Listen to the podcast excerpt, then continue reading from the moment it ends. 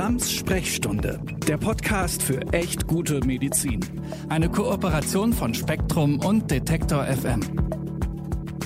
Hallo und herzlich willkommen zu Grams Sprechstunde, dem Podcast für echt gute Medizin.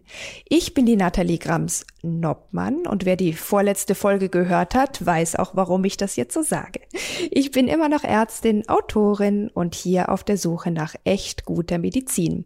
Und offenbar sind viele von euch mit mir auf dieser Suche, denn der Podcast kommt echt super gut an. Ich habe von euch viele tolle Themenvorschläge geschickt bekommen, viel gutes Feedback bekommen. Vielen, vielen Dank dafür. Aber schreibt mir gerne weiter an sprechstunde.detektor.fm, wenn ihr weitere Themenvorschläge habt, wo Medizin einfach noch nicht echt gut ist. Es gab auch wirklich viele neue Abonnentinnen und Hörerinnen und ich habe so das Gefühl, der Podcast startet gerade so richtig durch und das obwohl die letzten beiden Folgen es thematisch ja echt in sich hatten. Wir haben über das Heilpraktikerinnen-Gutachten und schlechte Krebsbehandlung gesprochen. Ja, und auch heute haben wir wieder ein an sich sehr trauriges und schweres Thema vor uns. Wir sprechen über das Milliardengeschäft mit der Altenpflege zu Lasten von Pflegenden und Gepflegten. Und dazu habe ich heute den Investigativjournalisten Nico Schmidt zu Gast, der Hallo. mit Hallo Nico, der mit einem Team äh, dazu europaweit recherchiert hat. Und obwohl man ja das Gefühl hat, dass, ich sag mal, Pflegeskandale passieren doch andauernd am laufenden Band und man kann es eigentlich schon gar nicht mehr hören und hört vor allem auch nicht mehr hin. Das ist echt eine krasse Recherche und ich wollte unbedingt hier darüber sprechen. Lieber Nico, ich würde dich als erstes mal bitten, dich meinen HörerInnen einmal ganz kurz selbst vorzustellen, bevor wir dann ins Thema einsteigen. Vielen Dank für die Einladung erstmal. Ähm, ja, ich bin Nico Schmidt. Äh, ich bin Investigativjournalist. Ähm, ich habe ursprünglich mal Kulturwissenschaft studiert und gegen Ende meines Studiums angefangen, nebenher bei Zeit Online zu arbeiten und ähm, habe mich dann einer Journalistenschule beworben, der Henry-Nannen-Schule, wo ich auch angenommen und ausgebildet wurde und habe dort äh, auch Praktika absolviert, bin Station durchlaufen beim Spiegel, bei der Zeit in Investigativredaktion und da habe ich so Gefallen dran gefunden, dass ich dann nach der Journalistenschule mich dafür entschieden habe, diese Karriere weiter zu verfolgen und seit mehr als zwei Jahren arbeite ich jetzt bei Investigate Europe. Das ist ein Team von Investigativjournalistinnen aus zehn europäischen Ländern und wir arbeiten immer mit äh, unterschiedlichen Medienpartnern zusammen. Für die Recherche, über die wir heute sprechen wollen, haben wir mit dem Tagesspiegel zusammengearbeitet. Genau. Der Bericht über eure Recherche, die beim Tagesspiegel erschienen ist, den habe ich auch in die, in die Show Notes gepackt.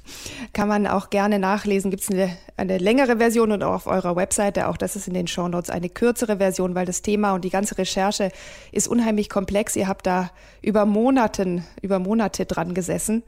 Und ähm, ich fasse es vielleicht mal ganz kurz so zusammen und, und frage dich dann, auch was dich und euch dazu gebracht hat, dazu zu recherchieren. Es ist ja so, quer durch Europa teilen älter werdende Menschen dieses Schicksal, dass man irgendwann pflegebedürftig wird, vielleicht auch in ein Alten- oder Seniorenheim ziehen muss. Und äh, ja, dort erlebt man mitunter mehr oder weniger gut, wie das dort abläuft. Man erlebt oft einen Mangel an Personal, überarbeitete Pflegefachkräfte. Äh, ja, manchmal kann das so weit gehen, dass das eigene Leben oder auch die Lebensqualität davon bedroht sind. Und die Zustände in den Heimen ist sicherlich durch die Covid-19-Pandemie nicht besser geworden. Und ja, man kann es fast schon so sagen, dass überall in Europa die Pflegebedürftigen schlecht und schlechter versorgt werden. Und gleichzeitig machen offenbar internationale Konzerne und Finanzinvestoren mit Pflegeheimen ein Milliardengeschäft. Habe ich auch erstmal so geschluckt und dachte so, wow, wie kann man denn da Geld verdienen? Du hast jetzt mit deinem Team genau dazu europaweit recherchiert. Äh, sag doch mal als allererstes, was hat euch dazu gebracht? Wie seid ihr drauf gekommen oder wie bist du drauf gekommen? Ja, das ist eine gute Frage. Wir, wir arbeiten wie gesagt, ich arbeite in diesem Team mit Kolleginnen und Kollegen aus ganz Europa. Und ähm, wir haben den großen Luxus, dass wir uns immer noch sehr viel äh, Zeit für solche tiefgehenden Recherchen nehmen können. Und in der Regel sind das so drei Monate. Wir werden dabei finanziert von Stiftungen, aber auch von unseren Leserinnen und Lesern.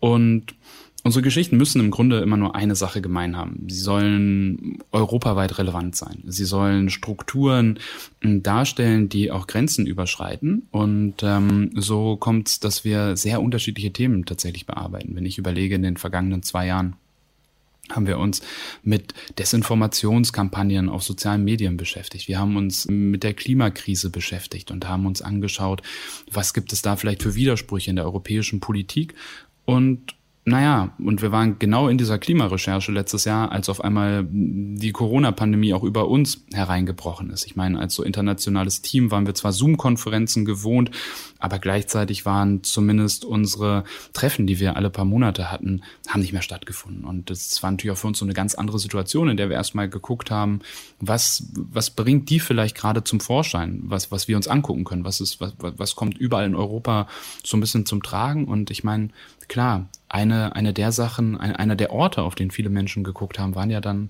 auf einmal Pflegeheime, weil dort doch der Virus wirklich gewütet hat. Während der Recherche jetzt habe ich, habe ich eine Zahl gelesen. Ich glaube, die Hälfte aller Todesfälle in Europa im Zusammenhang mit dem äh, neuen Coronavirus fand in, in Alten- und Pflegeheimen statt.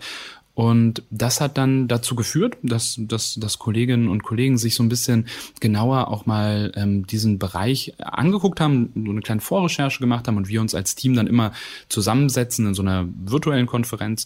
Und dann stellt jeder seine Ideen vor, was kann die nächste große Recherche sein? Wo lohnt es sich, irgendwie mit zehn Leuten überall in Europa hinzugucken? Und einer von den Vorschlägen war dann das Geschäft mit der Pflege. Und das hat, äh, ich glaube, ziemlich einstimmig ähm, dann unseren Zuspruch gewonnen. Und ja, dann ging es auch schon los mit der Recherche. Mhm. Ja, krass. Jetzt musst du uns als nächstes natürlich erzählen, was so eure übelsten Erkenntnisse waren. Wenn man die Zahlen liest, ich zitiere das mal, äh, es hat mich selbst wirklich kolossal überrascht. Äh, in, in Spanien betreiben gewinnorientierte Unternehmen bereits 80 Prozent aller Pflegeheime. In Großbritannien sind es 76 Prozent. In Deutschland sind auch vier von zehn Heimen äh, in privater Hand. Und es wird immer mehr. In den vergangenen vier Jahren haben allein die 25 führenden Unternehmen ihre Kapazität um 22 Prozent erhöht. Der europäische Marktführer Marktführer Orpea hat seinen Aktienkurs 2015 verdoppelt. Es klingt jetzt alles irgendwie nach einem verdammt großen ähm, Geschäftsmodell und weniger nach Care, Nächstenliebe, guter Pflege, guter Medizin. Was war denn das, was ihr rausgefunden habt? Ja, also erstmal haben wir herausgefunden, dass tatsächlich die Pflege ein Markt ist. Ja? Also dass da ganz viele profitorientierte, teilweise auch große Konzerne unterwegs sind. Und das hat auch einen guten Grund. Die Pflege ist einfach ein sicheres Anlagegeschäft. Die Gesellschaft altert immer mehr, Menschen werden immer älter, äh, Menschen werden dadurch aber auch pflegebedürftiger. Und gleichzeitig gibt es in vielen europäischen Ländern ähm, Staatskassen, die einspringen, wenn Menschen sich die Pflege nicht mehr leisten können. Und wenn man sich jetzt anguckt, was sind denn da für profitorientierte Akteure auf dem Markt, da gibt's auch nochmal ganz unterschiedliche. Also wir haben zum einen Privatunternehmer. So ganz kleine familiengetriebene Pflegeheime gibt's in Deutschland noch ein paar. Die werden aber immer weniger. Und stattdessen sind es jetzt multinationale Konzerne wie Orpea und aber auch wirklich reine Finanzinvestoren, die in die Pflege einsteigen. Und die haben natürlich auch das Ziel, Gewinne zu erwirtschaften.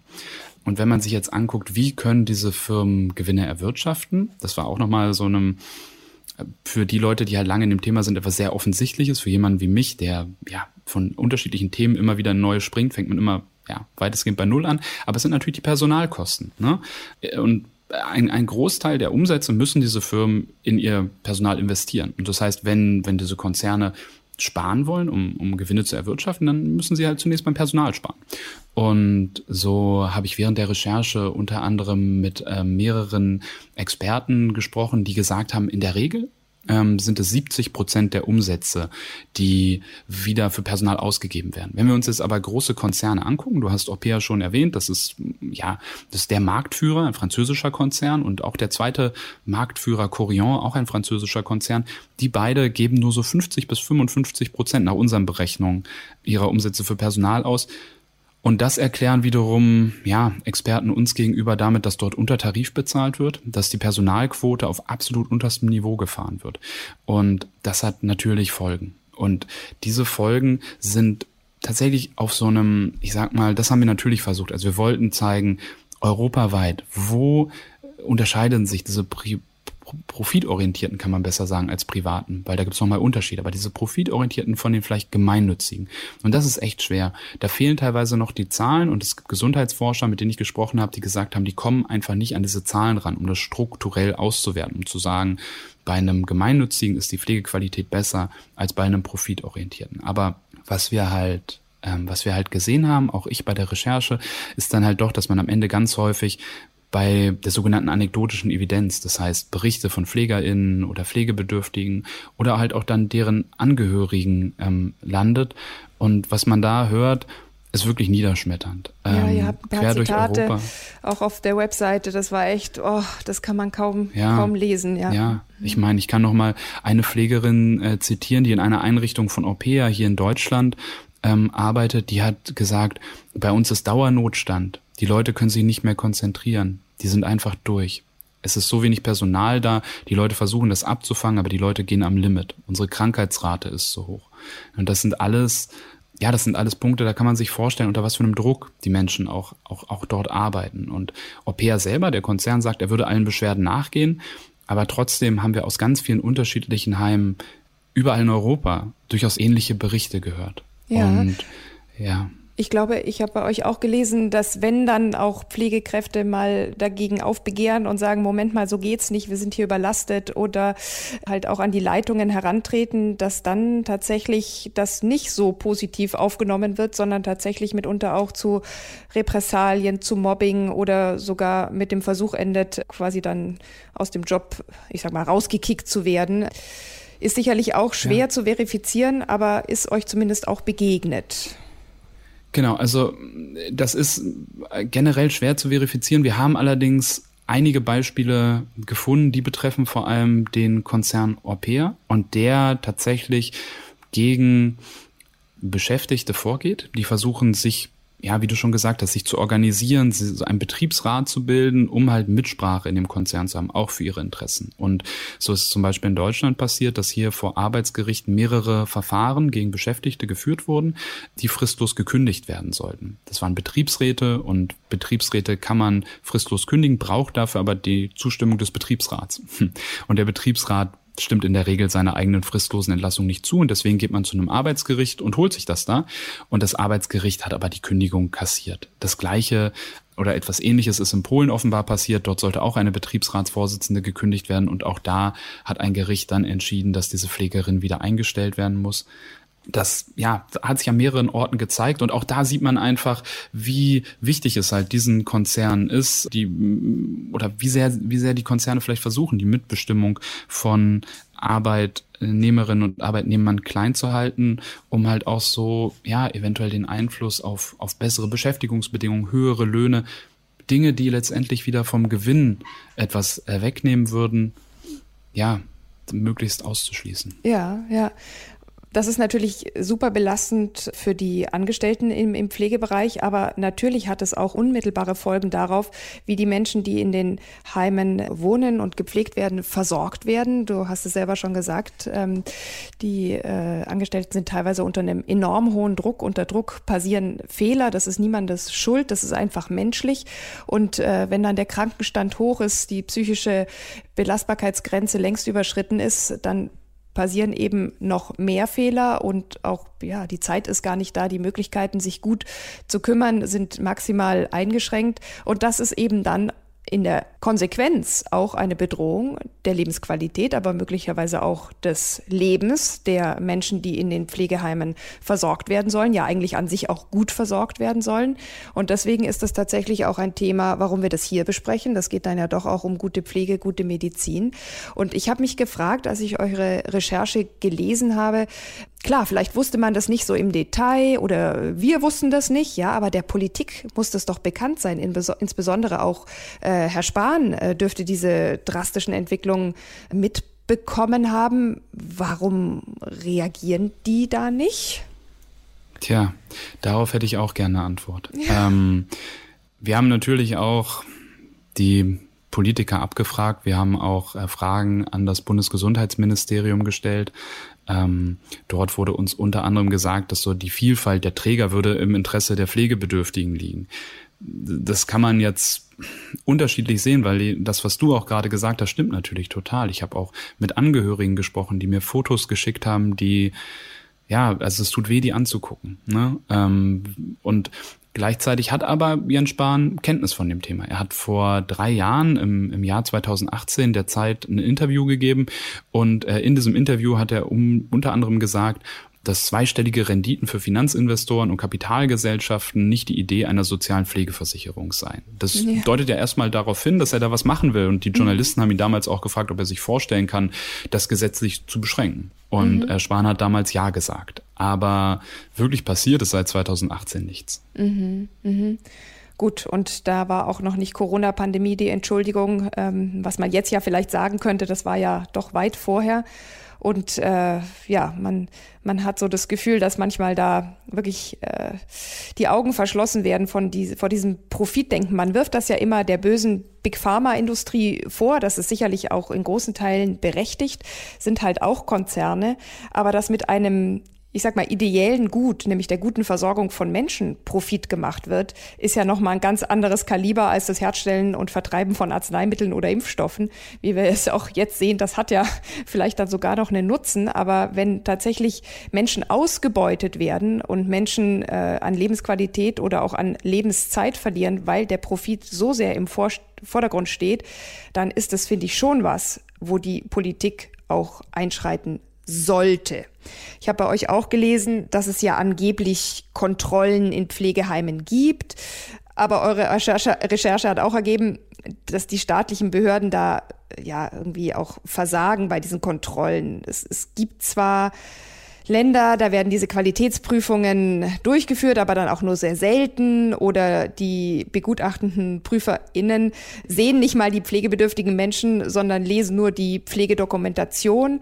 Vielleicht kannst du darüber noch ein bisschen erzählen. Das klingt mir so ein bisschen wie so eine Pseudokontrolle und damit aber auch eine Pseudo-Legitimation. Und gibt's Andererseits Dinge, die euch aufgefallen sind, was wäre konkret zu tun, um die Situation der Gepflegten, aber eben auch der Angestellten im Sinne von einer guten Medizin, einer guten Behandlung zu verbessern?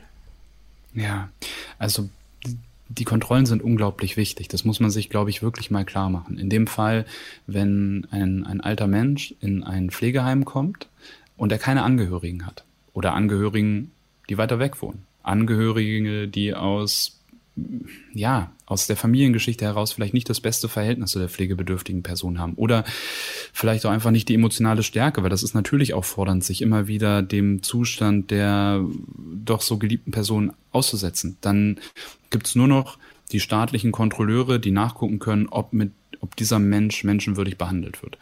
Und das vorweg gesagt, und das haben wir uns auch quer durch Europa angeguckt. Wie, wie finden diese Kontrollen statt? Und da hat zum Beispiel mein spanischer Kollege gefunden, dass in der nordspanischen Region Galicien sieben Kontrolleure für alle Heime zuständig sind. Meine italienische Kollegin hat mit dem Chefkontrolleur der Gesundheitsbehörde in Turin in Norditalien gesprochen. Der hat gesagt, er ist verantwortlich für 400 Pflegeheime.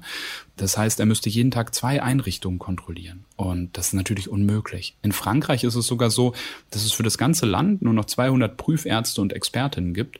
Da läuft das inzwischen wirklich auf die Selbstkontrolle der Heime hinaus. Und ich habe ein Gespräch bei der Recherche geführt, das mir besonders in Erinnerung geblieben ist, mit einer ehemaligen ähm, Heimkontrolleurin, äh, die in Bayern tätig war.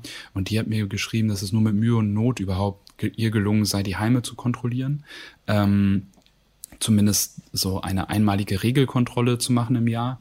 Was ihr aber häufig nicht gelungen ist, ist, wenn sie dann dort vor Ort Mängel festgestellt hat, dann nochmal hinzugehen und zu gucken, ob binnen weniger Wochen diese Mängel beseitigt wurden. Sie hat dann auch noch gesagt, erinnere ich mich auch noch dran, dass wenn sie ein Jahr später wiederkam, dass oft alles beim Alten war. Und sie hat gesagt, sie ist daran kaputt gegangen ähm, und hat deshalb auch ihren Job dort sein gelassen.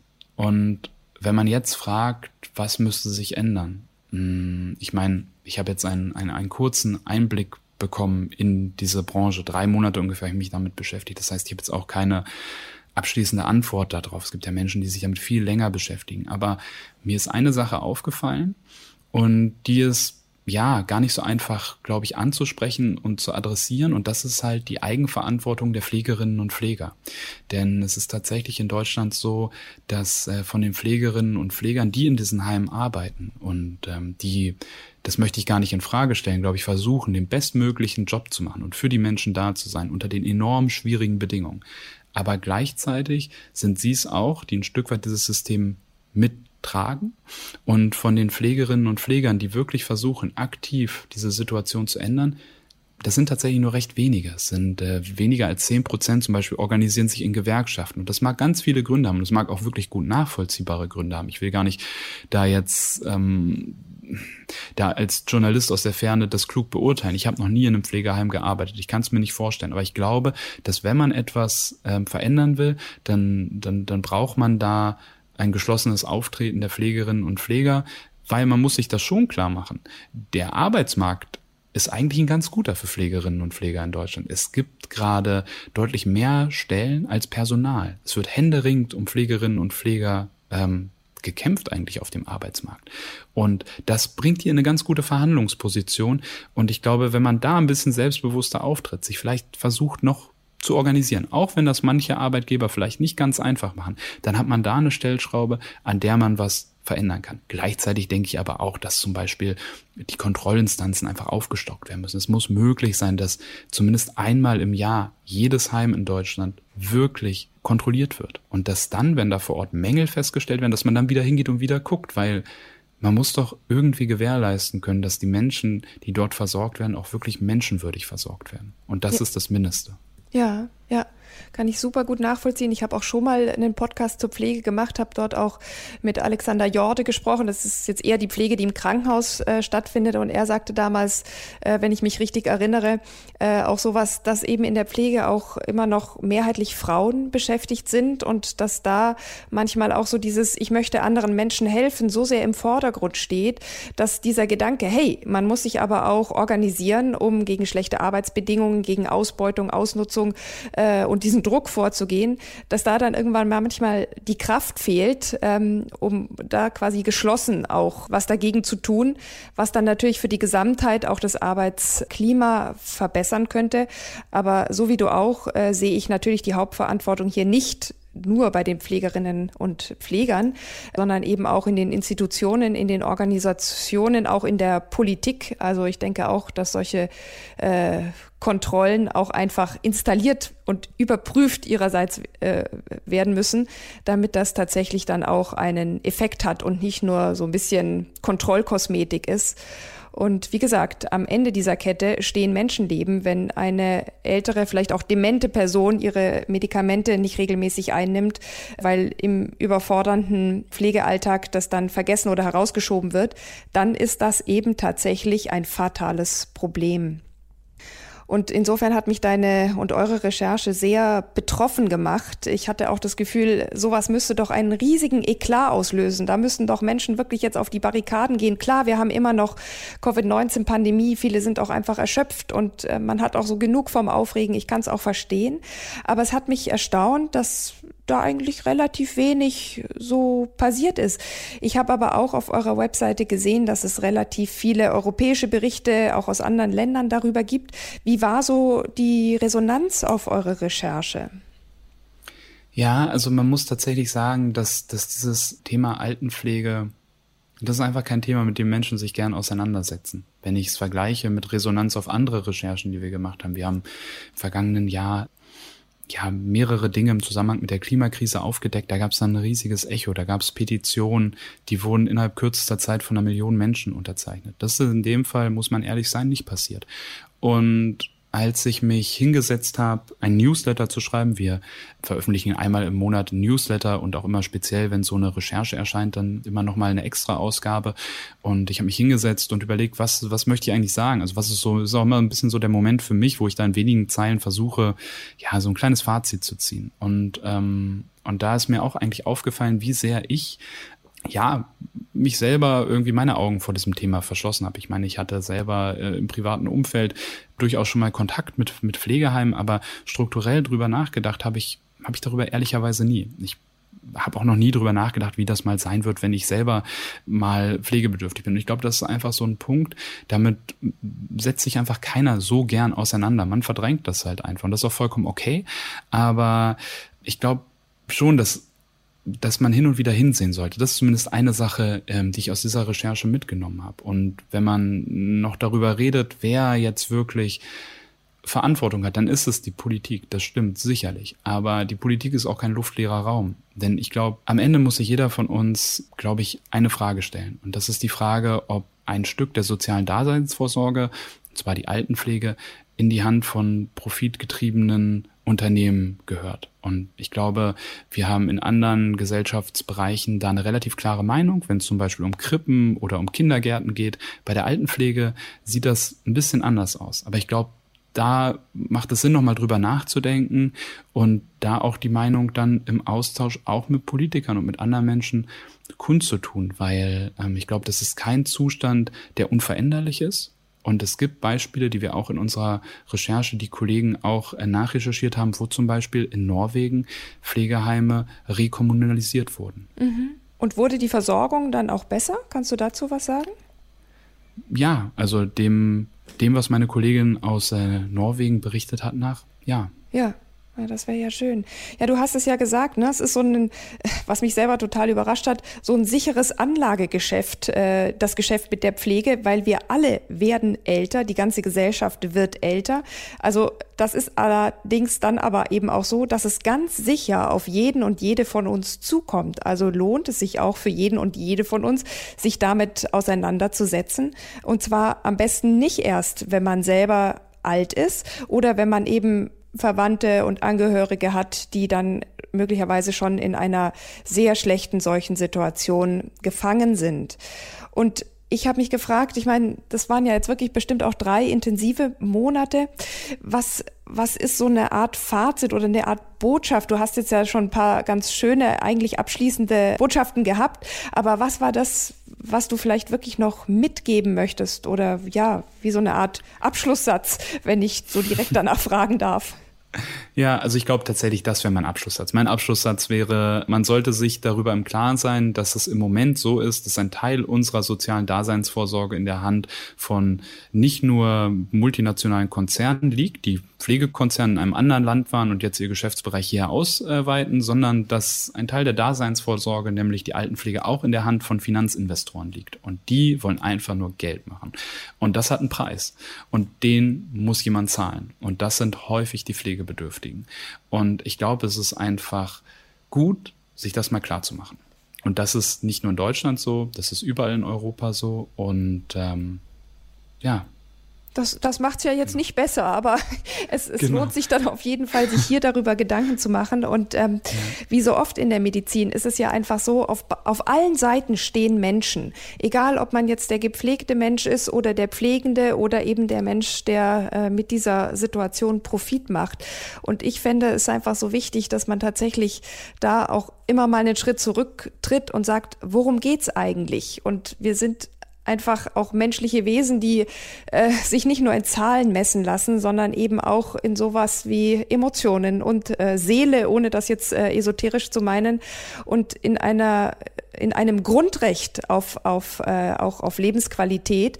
Und wenn das so mit Füßen getreten wird, dann ist es tatsächlich auch, finde ich, Zeit für die Politik, da auch die entsprechenden gesetzlichen Rahmenbedingungen zu schaffen und durchzusetzen, weil ich glaube, dass es unfair wäre zu sagen, liebe Pflegekraft, die du so schlecht behandelt wirst, äh, eh schon so wenig Gehalt hast, überarbeitet bist und dein Urlaub wurde äh, auch noch gekürzt, weil sonst diese Station nicht besetzt werden kann, kümmere dich doch bitte eben da auch noch mal drum. Ne? Das ist jetzt schon auch äh, zusätzlich noch deine Aufgabe. Vielleicht ist es das, aber ich kann es verstehen, wenn man das bei all dieser Belastung und auch ja teilweise wirklich unwürdigen Behandlungen nicht auch noch auch wahrnehmen und auf die eigenen Schultern nehmen kann. Und deswegen sehe ich hier noch mal mehr die Politik in der Pflicht. Jetzt haben wir natürlich kurz vor der Wahl, jetzt passiert erstmal gar nichts, aber ich würde mir wünschen, dass in einer neuen Regierungskonstellation das dann tatsächlich auch ein Thema ist.